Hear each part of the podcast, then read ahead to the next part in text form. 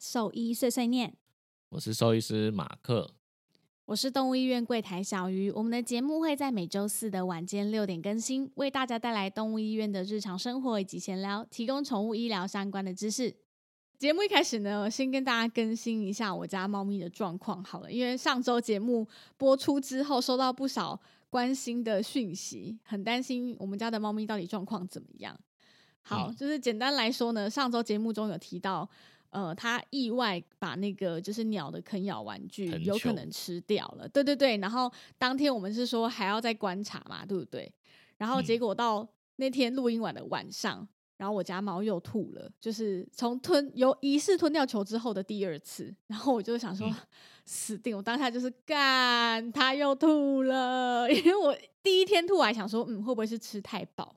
想说好先观察一下，因为它有时候就是吃太饱会吐，再观察一下。嗯到第二天吐，我就觉得干不对劲，我就立刻立刻传讯息给你们，不是啊？立刻打电话，我就说怎么嗯办？他又吐了，我是不是要现在去急诊？你知道，我就开始陷入崩溃，想说天哪，我现在要去急诊嘛？然后但是冷静思考之后，我觉得那个东西应该 X 光也拍不出来，然后而且已嗯经经过了两天，它不一定还在胃里面。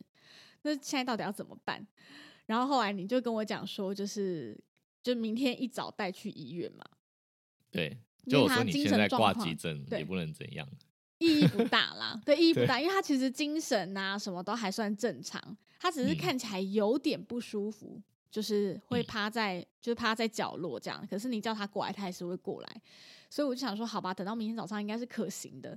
总之，我就是隔天一大早，然后立刻就是带去医院，然后去医院之后呢，就是因为你那天不在嘛，你跟奶茶都不在，然后就我其他同事就帮他做了。就是超音波跟 X 光，那的确就是看到有几段比较异常的部分，好像就是十二嗯指肠有点十重十，二指肠有点扩张，对对对对扩张的意思就是说东西有可能下去的不是很顺利，所以那那一段对肠道就会变比较大。嗯，对，嗯没错。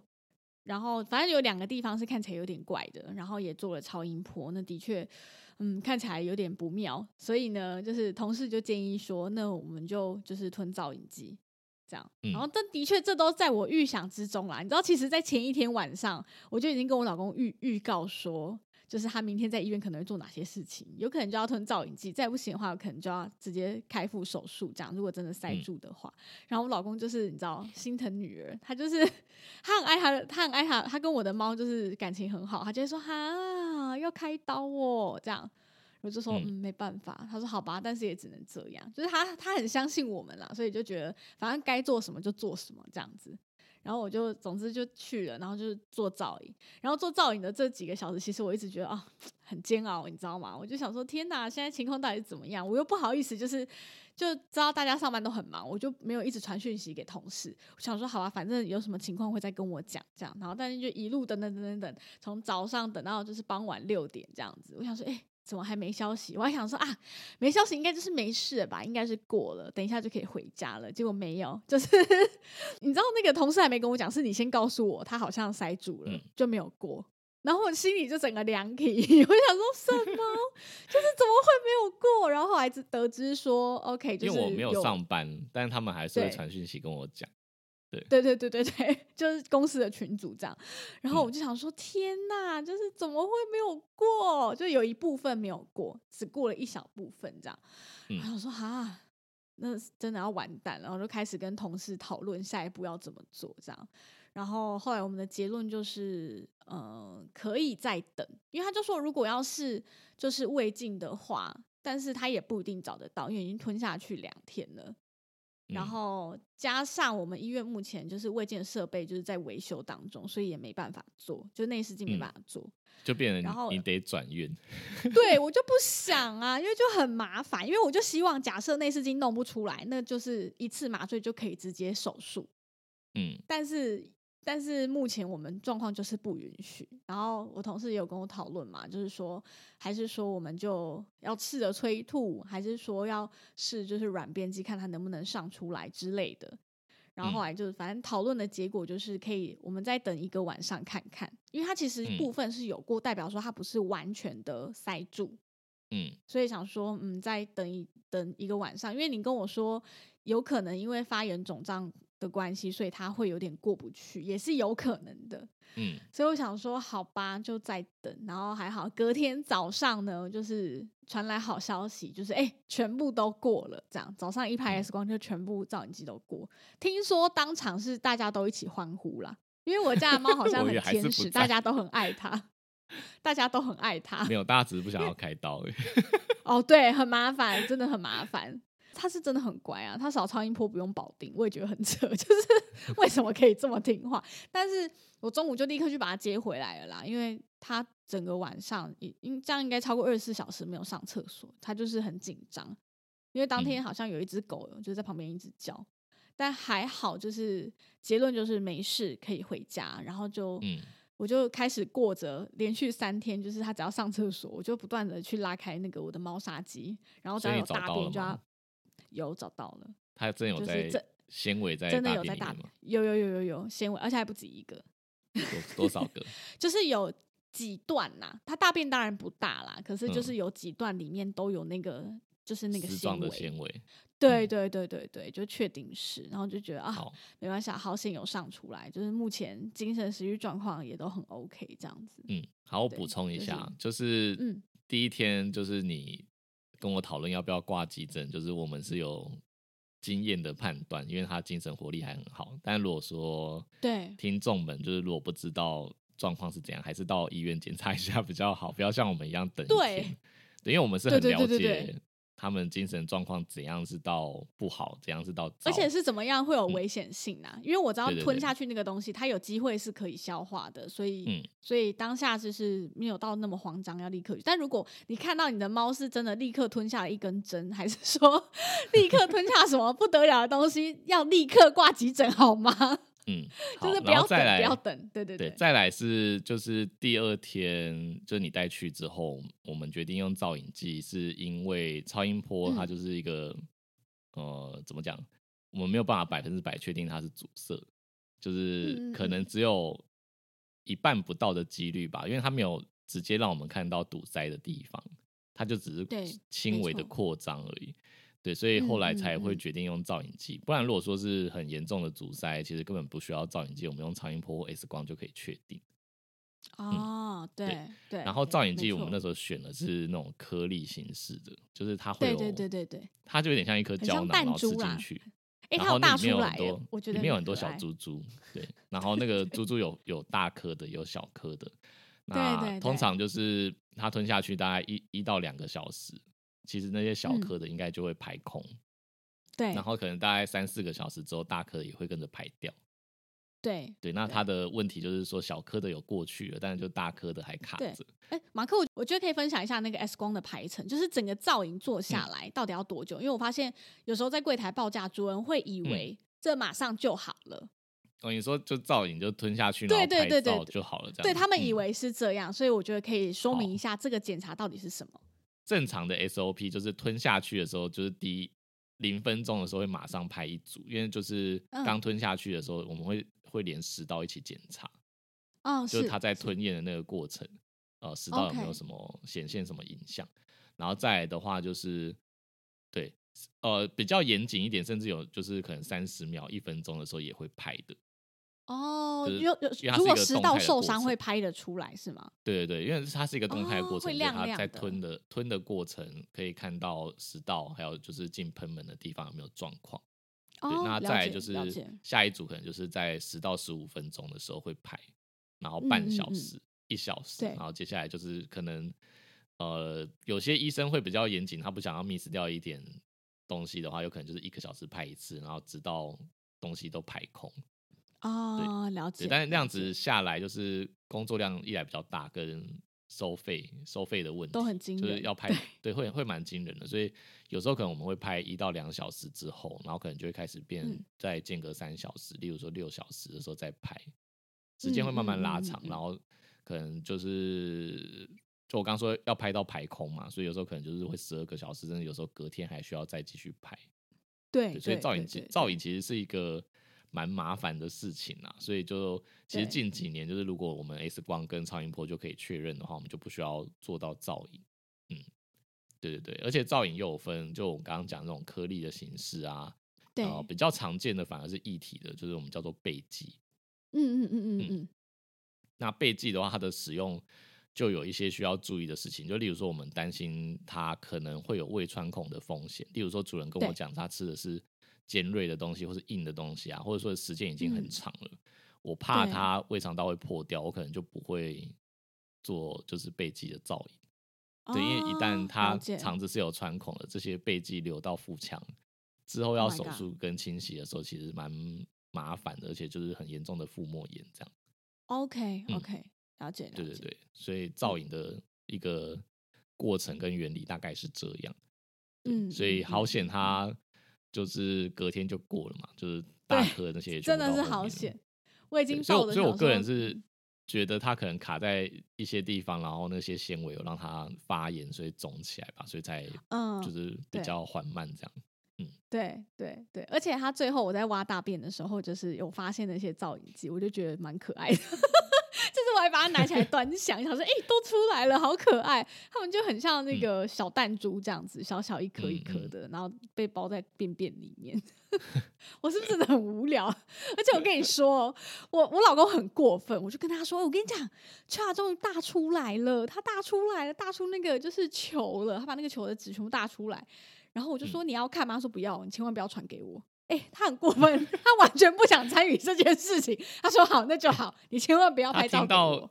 他听到要开刀的时候，他有跟就是一般主人一样崩溃嘛？就像我上礼拜讲的那种主人，嗯，他他不会，他不是惊慌失措型，但他的确透露出一个，啊就是有点紧张的感觉，因为就觉得听到要开腹是很紧张的事情，就是对因为我觉得一般人来有些说主人就是他担心的两个层面，一个是生命安全的部分嘛，对，然后另外一个层面就是他觉得他的动物就是开了这个刀会不会留很大的疤痕，或者是造成一些不可哦。回复的伤害，就他觉得这猫就不完整了，就哦，或者是狗狗不完整，不。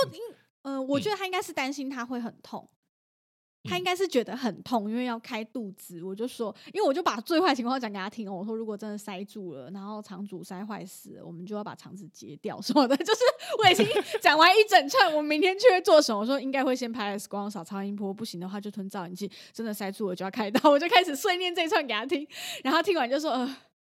好，反正该做什么就做什么，这样信用卡 他有说他有说哦，当初到底为什么要买这个球吗？他有这样吗？没有没有，他他不是这样的人，他他不会就是在那边马后炮闲着是他觉得遇到了就面对他，所以我觉得他在做主人这方面还蛮好的，就是他不会，他觉得遇到事情就解决面对他，然后相信专业这样。就就算小朋友的事情，他也嗯是这样，他不会在那边马后炮说早知道就怎样，不要什么，没有，他就是解决他，面对他这样。对，所以我觉得嗯，蛮好的啦，就是起码起码他愿意付钱，好吧？不会在那边嫌贵什么的。对，就蛮好，这是他优点，我只能这样讲。分享了 h 最近的事情，然后换你嘛，你是有一个要分享的啊，听众要跟我们分享的。哦，听众跟我们分享的，就是前几天有一个听众他传了一个讯息问我说，嗯就是、呃从哪边可以查到这个医生他有没有兽医师执照？然后我就想说，啊嗯，为什么要问这个问呃题？对我就想说你是遇到了什么医生让你怀疑他的能力吗？还是怎样？对就是对对对我我以为他是去看诊，然后就找不到他的职业执照还是什么。所以我就有回答一下他的问题，就是说，呃，通常是我们在网络上可以查到有职业执照的登记跟号码啦，嗯，对嗯嗯，对，但但是如果是要查有没有考到兽医师证书，就有有一点点困难，就是我目前没有看到。可是有职业执照就一定要有兽医师执照，不是吗？呃，应该说你有兽医师证书，就代表说你考试国考合格了，然后你会去到工会申请说我要在这个地区执业，所以你要先加入工会，然后加入工会地区的工会之后，就是呃工会会再发文请动保处就是开一个职业执照给你，就是你可以在这个地区当兽医师。OK，了解。对，所以通常我们可以查得到的是那个就是职业执照的部分。嗯，好嗯像目前我没有嗯听过说查兽医师证书。对嗯哦，对。那后来就对听众跟我解释说，为什么他要查兽医师证书，是因为他找不到这个医生他到底在哪里执业。OK，那我就想说，哦，原来不是他去看诊的经验，而是说他是在网络上看到，就有一个呃代言产品的兽医师，对，嗯，对，然后他那个兽医师说他自己的临床经验就是从呃二零零八年到现在这样，然后他就说，可是他怎么找就是找不到他到底在哪一家医院工作，所以他才才问我这个问题这样，然后他就。呃，那算很热心的分享嘛？他应该就是想要让我看看，就是 这个有多荒谬，这样，嗯，对，他就他就传了那个那个兽医师代言代言这个产品的一个直播影片给我，然后我才发现说，哎，这个不是我的大学学弟嘛？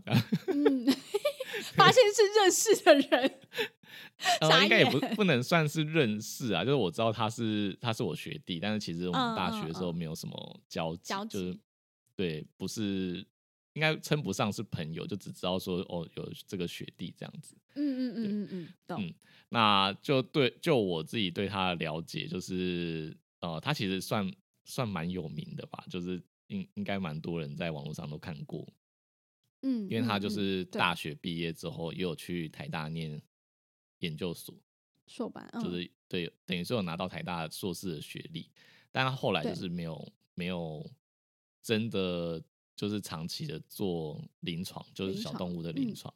对他后来就跑去，就应该说我们后来知道他的消息，就是诶发现他是跑去就是日本，就是做那个勾勾吧的舞者，就跳舞的。对对对，嗯，而且后来是很有名到，就是国呃日本还有杂志专访他，然后还后来就台湾有新闻，哦对，就懂说他放弃就是台大毕业硕士，然后可以拿拿到的就是那种兽医的高薪，然后跑去日本就是追求梦想这样。嗯对但那时候看了新闻的感想就是说，其实我们也没有高薪啊，新闻把它写的很像说是不是误会什么？了？对放弃这个职业好像很伟大，就是公公爸可能赚的还比较多，嗯，呃有可能，我觉得有有能，可能就尤其是像他还可以上杂志那种当红的状态，应该是收入应该也是不少啦。对，对，那反正就是他对现在，我在猜，可能就是有一些生涯规划的问题，就是毕嗯竟就是做那个舞者，你也不可能就是这样一直跳到五十岁啊、七十岁，所以他可能就是回台湾，然后现在有一些新的规划跟发展。那他就是接了一些嗯产品的代言跟业配，对，那但但是他的影片啊，还有一些直播，就是表现可能没有到非常好，就是让我们的听众有一些看了之后有点不爽这样。啊，对啦 对啦，就是不爽，不是疑虑而已，是有点不爽。没有，他们是先有疑虑，所以问了一些问题，然后但是问了问题之后，就是没有得到良好的回复。对，听众会很生气的原因是因为，直播直播中嗯问问题，对对对，他问他说，就是这个产品就是有添加了一些东西，然后添加这个东西的目的跟用意是什么是什么？对对，然后然后可能就是问了很多一直被次吧跳过，对，然后一直问，一直问，一直问之后，他竟然在直播就是爆掉，他爆掉之后直接放大决说，等你考到兽医师再来说，一直在那边问东问西了，然后我跟你讲，你又不相信，那你要相信谁？我是兽医师呢，他这样讲，然后所以就对对就是对引发很多人不满，就不是我们这听众不满而已，就是他有其他的朋友，他后来直接封锁他，不让他留言了。我觉得哇，太扯了吧！然后我我个人是看到这个的感想啊，就是因为他不是前面是呃，应该说他标榜说他就是从二零零八年就进入临床嘛。那我对后来就算了一下，就是我我毕业之后进入临床工作，就当兵之后，我是在二零一零年才进入临床的。所以如果他他毕竟是小我一届的学弟嘛，所以如果他是二零零八年就进入临床，他应该是把实习也算进去，不然他裸念研究所，他甚至要比我晚三年才会进入临床。对啊，嗯对对对，而且他的研究所就是不是临床组的，就是他是做研究的路线，对嗯对对。对，所以他可能是把实习或者说去医院帮忙也算进去，所以就从嗯二零零八嗯年开始算，然后反正但就我听了呃看了这个影片，就是那一段他就是呛说等你炸掉考到手一次再来跟我说的时候，我就觉得嗯。这句话就证明了你你你没有待在临床，因为如果 如果你待在临床的话，那我平常问，就是主人一直问我很多问题的时候，如果我觉得烦，我就直接跟他讲说，等你考到了再跟我讨论。哎、我跟你说，那个直播那个问题轻松吗？真的一点都不烦哦。他只是问说，为什么饲料要添加这个跟这个，这个用意是什么，目的是什么？嗯，这根本就没怎样。我告诉你，在临床你会遇到更多问莫名其妙问题的主人。我觉得他有可能就是嗯不是只问一次啊，他可能之前留言也问，然后现在直播又上来问。我在想，他是不是就是一直一直觉得这个人来是不是来找麻烦，他他才爆掉的？我猜的。可是对对于嗯我们来说，就是我们就是一般主人。我你今天嗯身为兽医师，你代言这个饲料，你你可能甚至嗯比就是研发这个饲料的人还了解宠物，对吧？因为你既然是兽医嗯师，你代表说你可能更了解它的生理啊，还是什么各方面如果他有做功课的话，对，如果有做功课，你应该回答得出来。而且，就算今天嗯好，你真的不知道好了，你就即便代言这个产品，你想办法也要讲出来吧，至少给人家一个比较能接受的答案吧。或者是委婉的说，就是这个部分可能就是我还需要再多查一些资料再回复你。对对，像像我平常我也会对质疑厂商，就是如果厂商来跟我说这个东西很有效、很好很好用的时候，我可能会跟他讲说，那你有没有就是办法提出一些就是相关的研究证明给我？啊对，那大部分的厂商他们有时候请的是呃技术兽医师啊，或者说他可能不一定是兽医师，但可能是相关的，例如说什么呃那种生物相关的背景的啊，或者是嗯嗯嗯，对，怎么讲，就是动科那类背景的，景，他们还是、对。对他们还是会查资料，而且他就当下如果他回答不出我的问题，他一定会也会说，那我回去就是再搜寻一下有没有这相关的资料，再提供对嘛，你可以这样嘛，这样显得这样是 EQ 很低好吗？对对对对，他如果直接爆掉，我就觉得那如果我们平常就是在医院也都这样子跟主哎、人讲，我那们平常在医院遇到，真的每次都跟主人说啊，你不相信我，那你去当医生呐、问东问西，他他好像在直播也这样讲，他说在那边一直问东问西，啊，我讲了，我就是医生，我讲了你又不相信，你要相信谁这样？对我想说啊啊，我就真的不懂啊。身为主人，我就是真的不懂，不然我为什么要问你呢？而且嗯在医院真的会遇到更多，就是问一些奇怪问题的人。可能你开开个药，然后他还会说：“医生，我查了一下，就是你这个药有这些副作用、欸。”哎，那吃了他现在是不是因为吃了这个药，所以才出现问题？怎样怎样怎样的？你总不能回他说嗯，：“那你就去，那你想办法考兽医师执照，你自己开药、啊。”再来跟我讨论药理。对啊，等你念完再，可还是你去考能个药师再来跟我讨论药理这样。对啊，对啊就是我们在整天真的遇到更多，就是就会问一些很神奇问题的人啊，我只能这样讲。反正就是太早放大局，就是显现出你的临床经验还不是很充足。对，对，一眼就被看穿了，对不对？我会我会这样说啦，就是我必须要自首，因为我自己也有年轻过的时候嘛，就是 就刚进入你听起来很不妙。玻璃心的先跳过哦，我先跟大家讲，玻璃就是我也有心事刚先跳过。好好好，就是我也有刚临刚进临床不久菜鸟的时期嘛，我有那种对那个很难控制情绪的时候。哪有？哎、不是，嗯我刚认识你的时候，你那时候就是刚进临床吧？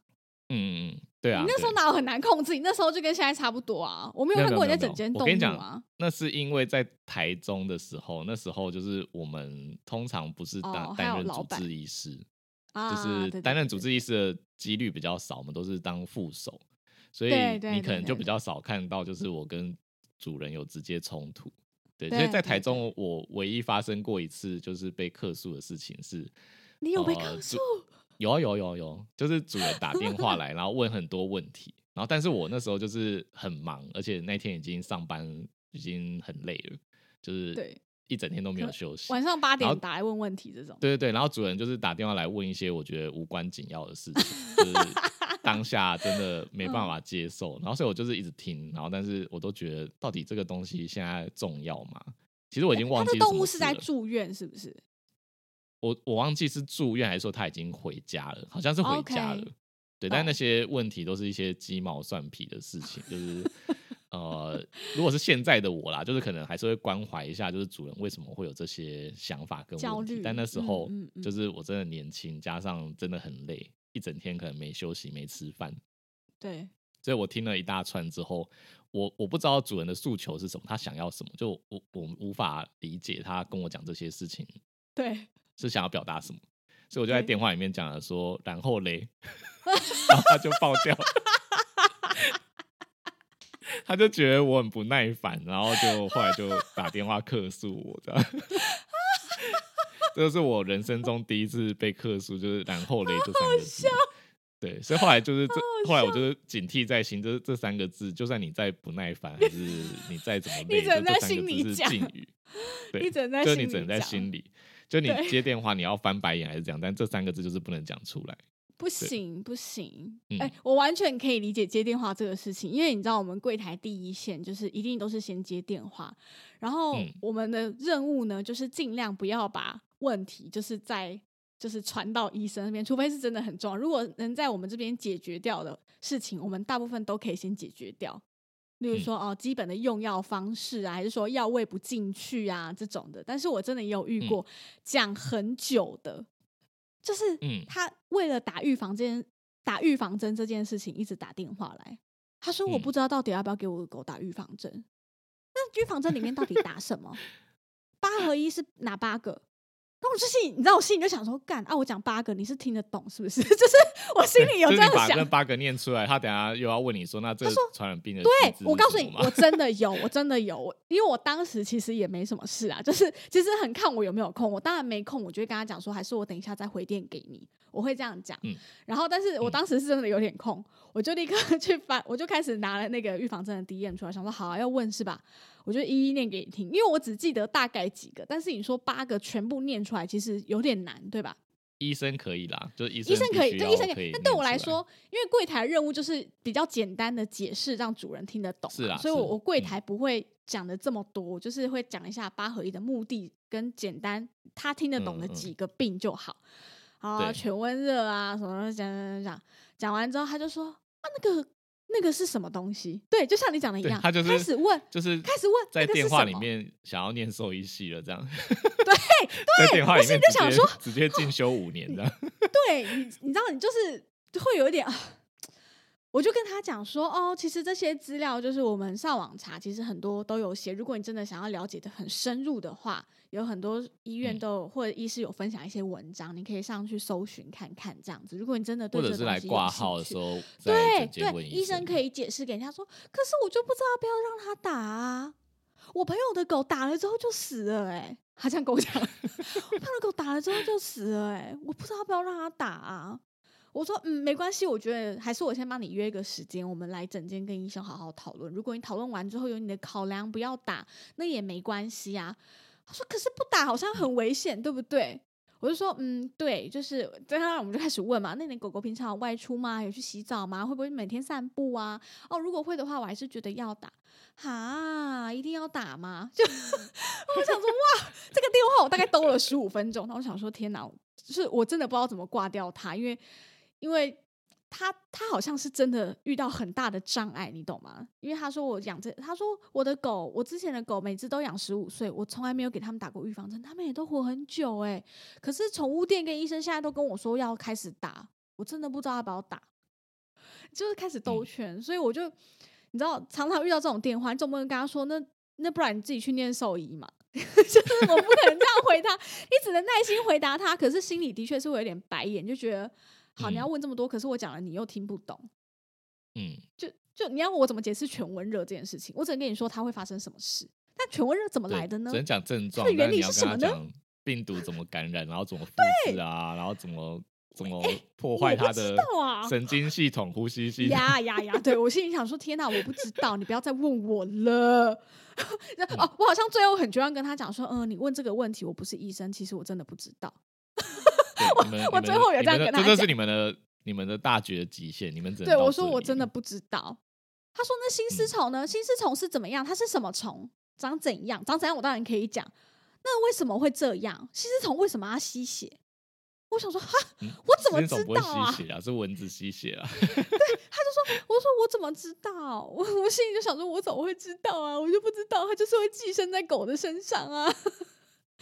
我就很怪、啊，那那人会不会有？我每天都跟他一起睡觉、欸，你知道，这动物园就是常常会接到这种电话，你就是有点哭笑嗯不得。当你在很忙很累的时候，你就会觉得啊，我等一下再回电给你，然后可能嗯到最后要下班前才打给他。但我觉得就是真的越越高压的环境跟越累的嗯环境，我觉得就是嗯这种就是无法控制，然后导致依旧的几率就是自然而然会提升。因为像我后来就是去台南，就是呃，它虽然诊量就是比较大，就是一天我们可能嗯一个医生平均就会看二三十个诊对，或者是甚至有最多最多可能会看到四五十个这样。好夸张哦。嗯对，那像那样的情况，就因为我去台南之后，就是我才发现，就是我有时候真的没有办法控制，你跟主说你在台南人吵架疯狂开大绝是吗？来分享一下，嗯 我要听，我要听。我想一下，就是有时候可能不是我开大绝，而是就是让主大部分也是让主人就觉得你好像很不耐烦。你是不是生气？之前我有我对我之前是之之前好像有提过一次，就是他探探病，然后但是笼子一直不关好这件事情。哦，这个很烦对呢。对，然后后来那只狗就摔出来，所以我就有有跟那个主人讲说，你为什么不把门关好？然后就是你知道，有时候主人就是更小灯熊 key，他就又觉得你态度怎么那么差？对，就觉得你态度很差之类的。但我觉得那个就是我是比较有理的啦，就是本来就主人没对啊而且有关好，如果我我骂他你如果是天经地义的。对啊，而且他已经提醒很多次，他不是说第一次嗯探病，然后没有没有把门关好，你下次提醒他，不是？哎、已经讲很多次了呢。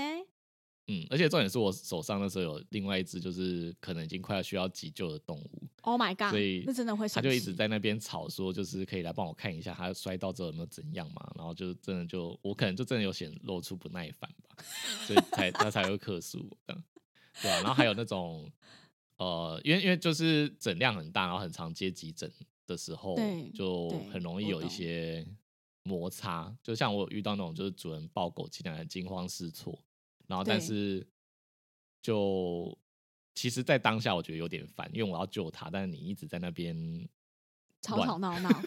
就是挡住我，然后没有办法让我做你还要。拿什么？为什么那个东西不不先拿好？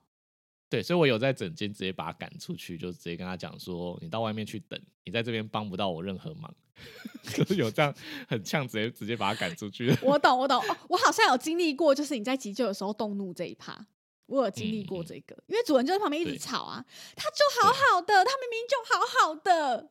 他刚刚就好好的，你这样弄他，当然会死掉。就看你要插管的时候，他说：“你这样弄他，当然会死掉。”那我建议你就炸掉，你就说嗯他好好的，你为什么要带他来医院？有你有这个 我用过，对对对。他好，既然他好的，你为什么带他来医院？嗯，然后我们就出去，就只能就是你知道，柜台就只能开始安抚他。我说哦没事，医生就是已经很尽力在救他了什么的，所以你可以跟我说一下，他到底有发生什么事情吗？前几天是怎么样？就只靠最近会你们配吃会喝吗？对，在柜台就是要开始担任就是安抚的角色这样子。对，就问他问题，转移他的注意力而已。对，他就开始说哦有啦，他最近其实食欲就不太好，不太吃。然后我，但是我心里是有点翻白眼，我想说，干他就是不好啊，在那边什么刚刚明明就好好的。就只能这样，对，就嗯，没有啊，就当下很急，他们就会这样子啦，对吧、对然后还有还有，我遇过就是那种剖腹产的，然后就是一直在，就我在跟主人解释，就是剖腹产之后，呃，就他他难产了，我们要接下来要做什么处置，哦嗯嗯嗯嗯然后要先做一些检查，确定他可以麻醉，然后我们可能就要尽快剖腹产才可以救胎儿这样。然后他就在整间就是没有要听我解释嘛，他就一直在吵嗯说，就是能赶快开刀吗？医生你不要再讲这些了，他等下小狗死掉了怎么办？然后我就说这些该做的检查还是要做啊，我还是要打点滴，还什么东西还是要做嘛。我不可，嗯我就嗯我就直接在诊间跟他讲说，难不成你要我现在就在这个诊疗台上直接就把他肚子切开，然后把小孩子抓出来？就直接这样子你超讲疯的，你超疯的。哎、你这真的是被逼到哎、我觉得。对啊，因为因为我就是想要快速讲解完我该讲解的事情，然后赶快去开刀嘛。我也想要救那只狗啊，但是就主人就一直在催，然后一直想要我省略掉很多东西，但我觉得那些东西就是不能省略的，对啊。然后还有我我还有遇过那个主治医师不是我，然后当然就是他来探病的时候，然后态度很差的，哦，就是我我在台南其实还蛮常遇到这样，因为因为就是是一个很多医生一起工作的环境，然后主治医师他不可能二十四小时都待在医院嘛，对，那主人来探病的时候，一直找不到原本的医生的时候，他们就会有点不爽，或者是原本的医生可能跟他已经沟通有一些什么误会或摩擦了，然后他嗯就是在整间摆一个臭脸，然后问我问题，然后我就觉得这个人是这样，就是有一副好像我欠他一百万那种感觉，然后我就对，我就我就当下决定，我就直接跟他讲说，先生，你现在是有什么不满吗？因为就是一个女主人跟一个男主人，然后男主人就是你这样问男主人，男主人打直接手抱胸，手抱胸，就感觉很像是来讨债那种感觉。啊，懂对懂，然后我就直接跟他讲说，请问你现在是有什么不满吗？就是你可以直接讲出来，不要用这种态度，这样子我们没有办法好好沟通。然后就。他就然后呢？然后呢？他有，我觉得他们两个都有点被吓到。他可能想说，哎、这医生怎么竟然敢就是这样子直接就是要跟我单挑的那种感觉。啊，然后他就有讲说为什么啦，就是就有跟我讲说为什么他们会有一点不高兴。嗯嗯嗯嗯，对对，然后才我觉才把得会讲讲出来是好事啦，就是他嗯们、他们这样觉得，但是可能就是中间沟通误会，或者是他们误会了这个医生的用意是什么。就是医就是主人很容易在紧张的时候，他们会往另外一个方向想，就是他医生为什么不这样做，医生为什么不那样做？但我觉得最好的嗯解决方式就是你你提出来，就是你提嗯问。当然，如果医生对你的提问就是显现出很不耐烦，那我觉得那个医生也是有点问题啦。就如果你才问一两次，他就开始对你们，对，那这样也不行啊。就是所以，我觉得无论如何，你要找一个你能够信任跟沟通的医生，这才是最重要的。但是是我觉得有很很多时候问题都出自于主人没办法信任别人，就是嗯医生跟你解释，但是他又不太能信任你，然后他搞得他自己压力也很大，对他就要自己去查资料。嗯医生跟他讲什么，他就回家先查资料，明天再来问一次。说医生，可是我查 那个狗社团，我们社团里面有人说这个东西不好、欸，哦，网友说嗯他的狗吃了这个之后没多久就死了，是不是跟这个或者是他问了 A 医生，然后就等下遇到 B 医生，他又再问一样的问题，然后出去柜台又再问一样的问题，然后遇到助理再问一样的对问题。就是你们知道，其实工作人员跟医疗，就是我们整个医院的医疗人员，其实都会互相讨论说，哎、那个主人又再问我一次，然后我们就会开始觉得说，这个主人是不是信任感很低的主人？对，会互相讨对论。对对嗯对对对，就是会嗯比变得比较做事情会变得比较小小心翼翼嘛，就是会有点怕就会变成那个啦，那个防御性的医疗。对对对，我觉得这样就对主人、对宠物、对医生都不是件好事啊。这件事情还是得稍微调整一下会比较好。我在柜台啊也很常遇到，就让我最受不了是主人在柜台吵架，主人在不管他柜台吵架，你说家人间吵架对家人间在柜台大吵，这种我也会很受不了。就你，因为你嗯说你就是常被主人问到，就是有时候你会有点炸掉。那我想我在柜台最容易炸掉，就是他们在柜台吵架。他们在吵架，或者是不付钱，很吵啊。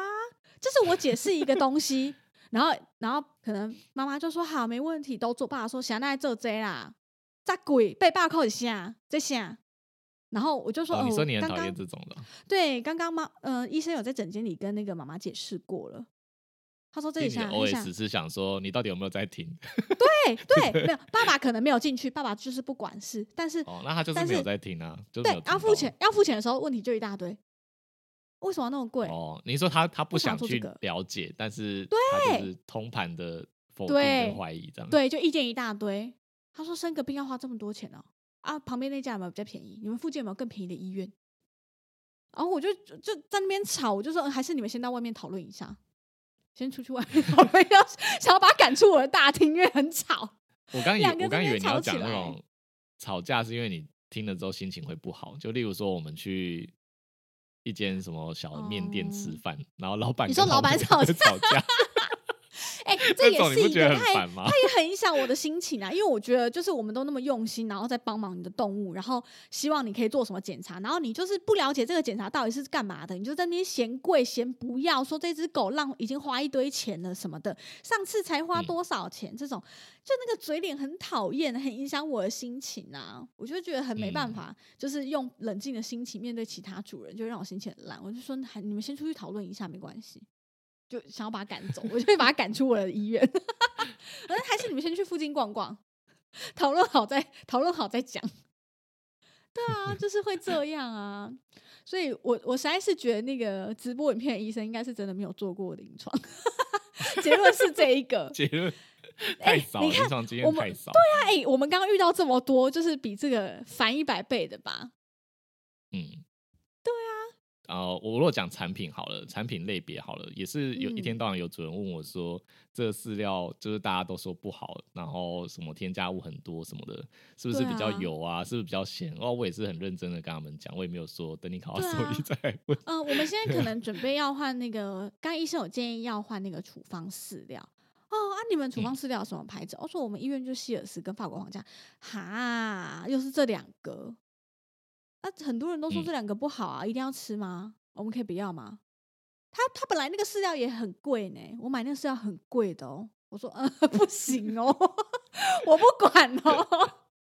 就是这个这个时候你就觉得啊，就是你你要怎么解释呢？就是你你只能、哦，如果你对饲料有疑虑，为什么要吃处方饲料？你还是不清楚，还是我再请医师出来跟你说明一次，这样。嗯，对，然后我就会跟他们解释之前我们节目常常在讲的老生常谈。对啊，真的是老生常谈再一次哎、就是我们常常要 routine 的不断讲解释重复的事情啊，对啊。嗯，哎、说到就是代言产品这件事情，你对于这件事情有什么看法？如果今天有一个商品，他希望由嗯你来代言，或者是联名推出，或者是由你共同研发之类的，发现蛮多商品都开始流行用这个方式，就是感觉比较能取得就是事主的信任。你对这件事有什么看法呢？我觉得那很麻烦啊。嗯就是如果你真的有认真在做临床工作的人，根本就没有时间去研究这个东西的好坏，好不好？说实在哦话，嗯，对啊，嗯就是你说要共同研发吗？我觉得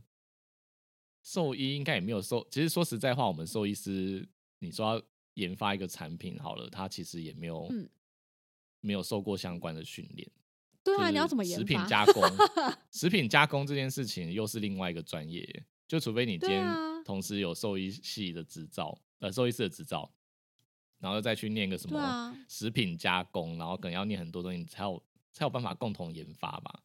不然就是你顶多只能出一出一些意见，说这些东西对动物有没有伤害。但我觉得要做到营养均衡，到底要怎么共同研发？其实我觉得有点难难以想象，因为就是上次我们有讲说食物它呃个体差异很大，一样的食物给嗯不同的动物吃，它可能会有不同的结果嘛。嗯嗯，所以嗯它才只能用就是统计的方式跟做研究的方式去，但这方式要花多少时时间呢、你可能花五年研发吧。对啊，所以我觉得，我觉得可能你弄一般的不，假设它不是处方饲料好了，你顶多只能做到说我确保这些东西动物吃了不会怎样，可能就这样而已吧。嗯嗯嗯，你可能这也是最大能提供的保对，证，这也是为什么我们一直都很少接，就是一些什么零食啊，还是饲料的，就是叶配，嗯。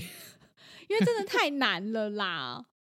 就是嗯。的确是有人发讯息给我们过，但是我们看完之后就觉得这真的不知道怎么弄，就是因为我们太常在节目上骂这些东西，不是，而就感觉且重点是我会很们打脸我们也没有办法，就就是真的去认真研究它的成分是不是 OK 的、啊，而且我觉得他们厂商也不会让我们去参观它的制成啊。对，而且坦白坦白说，我嗯觉得就是如果你不够了解这个产品，然后你就为他背书，然后帮他推荐，我觉得这是个不负责任的行为啊！而且多少主人就嗯是因为看到这个东西是兽医师研发，或者是标榜兽医师推荐，然后才去嗯购买的。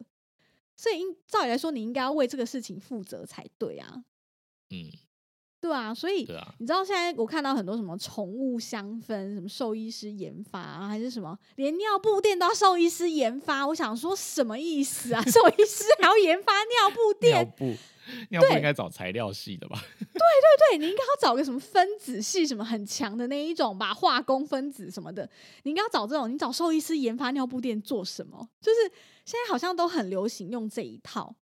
那嗯当然也是很多医生可能糊口饭吃吧，就是就是接了这个这个工作的。可是我就觉得说，你们真的有熟悉了解这个产品吗？还是说真的事主提出问题的时候，你又要在直播上生气？